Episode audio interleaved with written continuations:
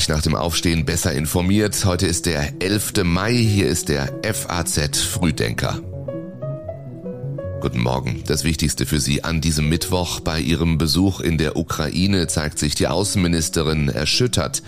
Antisemitische Straftaten in Deutschland hängen oft mit Corona-Protesten zusammen. Die Zinswende wirft ihren Schatten voraus und die Reform der Champions League wird abgeschwächt. Dazu mehr gleich ausführlich nach den Meldungen dieser Nacht in Kürze. Donald Trump könnte zu Twitter zurückkehren. Wenn Tesla-Chef Elon Musk die Plattform übernimmt, will er die Verbannung des Ex-Präsidenten aufheben. Der erste Präsident der unabhängigen Ukraine, Leonid Kravtschuk, ist tot. Er wurde 88 Jahre alt.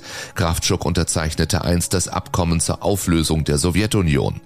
Schock für alle FIFA-Fans. Die Videospielreihe FIFA wird künftig einen neuen Namen tragen, EA Sports FC. Das gab Entwickler Electronic Arts bekannt. Und Finale perfekt. Die Ukraine hat beim Eurovision Song Contest die wichtige Hürde im ersten Halbfinale geschafft. Das Kalush Orchestra erreichte mit seinem Lied Stefania die Endrunde. Die Texte kommen heute von Patrick Schleret. Ich bin Jan Malte Andresen. Willkommen noch einmal und guten Morgen allerseits. Diese Opfer könnten wir sein. Butscha ist ein Vorort von Kiew. Es ist wie Potsdam vor Berlin. Man sieht Spielplätze, man sieht Supermärkte, man sieht Menschen, die zur Arbeit gehen.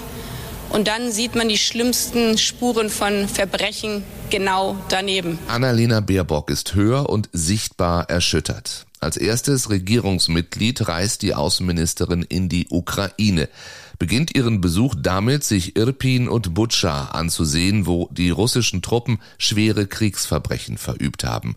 Und sie gibt ein Versprechen ab. Wir sind es diesen Opfern schuldig, dass wir hier nicht nur gedenken, sondern dass wir die Täter zur Verantwortung bringen und ziehen. Und das werden wir als internationale Gemeinschaft tun. Das ist das Versprechen, was wir hier in Butscha geben können und geben müssen. In der Hauptstadt Kiew kündigte Baerbock dann an, dass die deutsche Botschaft wieder eröffnet wird. In der Debatte um eine EU-Mitgliedschaft der Ukraine zeigte sich Baerbock zuversichtlich, warnte aber vor falschen Versprechungen.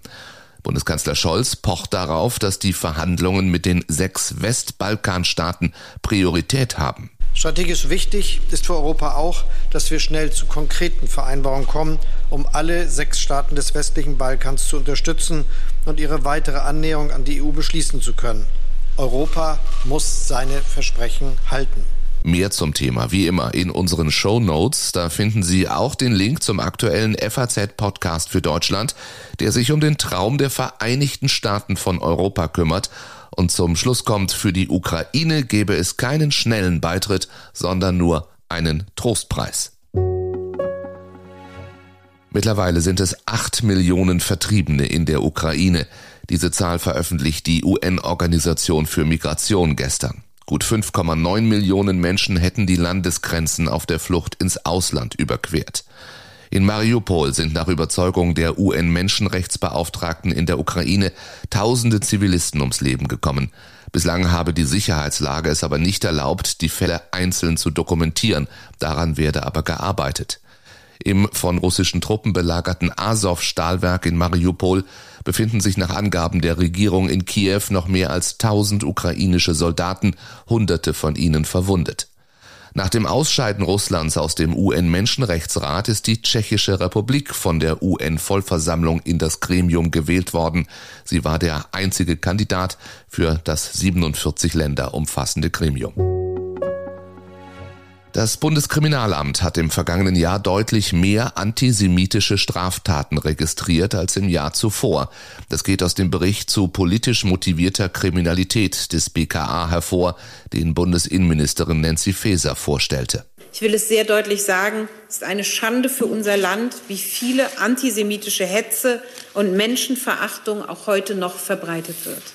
Es ist beschämend, wie der Völkermord an den europäischen Juden von manchen Corona-Leugnern äh, die sich einen gelben Stern anheften, verharmlost wurde. Das BKA geht bei 84 Prozent der antisemitischen Taten von einem politisch rechten Hintergrund aus. Der Anteil der Taten, in denen im Zusammenhang mit dem Nahostkonflikt Hass auf Israel zum Ausdruck kommt, ist kleiner, aber um mehr als 200 Prozent gewachsen. Die Zahl aller politisch motivierten Straftaten ist im vergangenen Jahr um 23 Prozent auf gut 55.000 Delikte gestiegen und damit auf einen Höchststand seit Einführung der Statistik vor 20 Jahren. Der Grund für den Anstieg sind nicht etwa unzureichende Erkenntnisse im Hinblick auf die Tatmotivation. Es ist vielmehr klar zu erkennen, dass die Hintergründe für politisch motivierte Straftaten inzwischen vielfältiger und auch diffuser geworden sind.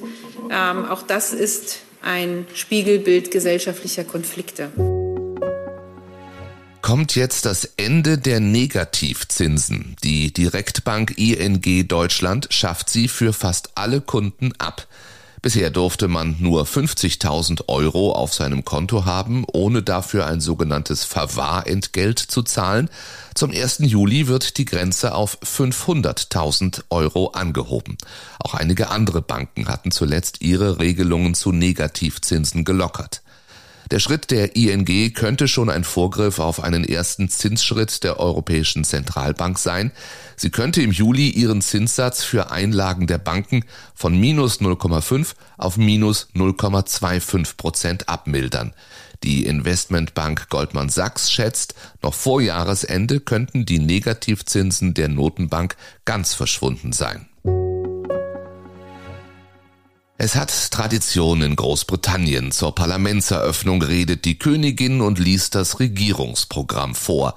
Auch gestern gab es eine solche Queen's Speech, nur gesprochen hat nicht die Queen. In these challenging times, Her Majesty's government will play a leading role in defending democracy and freedom across the world. Zum ersten Mal hat Königin Elisabeth II. das Programm der Regierung von ihrem Sohn und Thronfolger Charles vortragen lassen. Neun Minuten lang bekamen die Briten also einen Einblick in ihre Zukunft ohne die Monarchin die in 70 Jahren Regentschaft bisher nur zweimal die Parlamentseröffnung verpasste, jeweils wegen Schwangerschaft, zuletzt also vor fast 60 Jahren. Viele in Westminster glauben, dass die Queen die Aufgabe auch in Zukunft ihrem Sohn überlassen wird.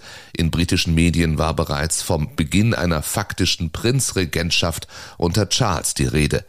Im Mittelpunkt dieser Rede standen die hohen Preissteigerungen, vor allem für Energie. Mit Spannung war außerdem erwartet worden, ob die Regierung Maßnahmen gegen das Nordirland-Protokoll im Brexit-Vertrag mit der EU ankündigt. Doch die Passage blieb vage und ohne konkrete Ankündigung. Her Majesty's government will continue to seize the opportunities of the United Kingdom's departure from the European Union to support economic growth. Nach heftiger Kritik ändert die UEFA ihre Pläne für die Reform der Champions League. Damit ist das wichtigste Thema vor dem heute beginnenden Kongress in Wien schon mal abgeräumt. Von übernächstem Jahr an spielen wie geplant 36 statt 32 Clubs mit. Vom Tisch ist aber die Idee, zwei der vier zusätzlichen Startplätze über eine Fünf-Jahres-Rangliste der Clubs zu vergeben. Nun sollen die Zusatzplätze an die Länder gehen, deren Teams in der vorherigen Europapokalsaison am besten abgeschnitten haben. Davon würden in dieser Saison England und die Niederlande profitieren. Die weiteren beiden zusätzlichen Plätze sollen an die fünftbeste Nation, derzeit Frankreich, und an einen weiteren nationalen Meister gehen, der bislang nicht automatisch dabei war. Neben den Wildcards für große Clubs sorgte im Vorfeld auch die Erhöhung der Zahl der Vorrundenspiele von sechs auf zehn für heftigen Unmut. Nun werden es nur acht Spiele sein. Ja, und dann auch das hier vom Transferticker. Erling Haaland wechselt von Borussia Dortmund zu Manchester City in die Premier League. Ablöse 75 Millionen Euro. So haben wir diesen Mittwoch begonnen. Falls Sie Lust haben, mehr zu lesen, die Links zu diesen Meldungen in den Show Notes und natürlich im geschriebenen FAZ Frühdenker Newsletter, den können Sie abonnieren auf faz.net. Da empfehlen wir Ihnen auch gleich diese Artikel. Die Wirtschaft schreibt über das wichtigste Verkehrsmittel der Deutschen Das Feuilleton fragt, können unsere Smartphones bei Depressionen wirklich helfen? Und der Sport hat Antworten auf die Frage, wie schaffe ich einen Marathon? Wir schaffen immerhin das frühe Aufstehen, sind morgen ab sechs wieder für Sie da. Ich wünsche Ihnen einen erfolgreichen Mittwoch.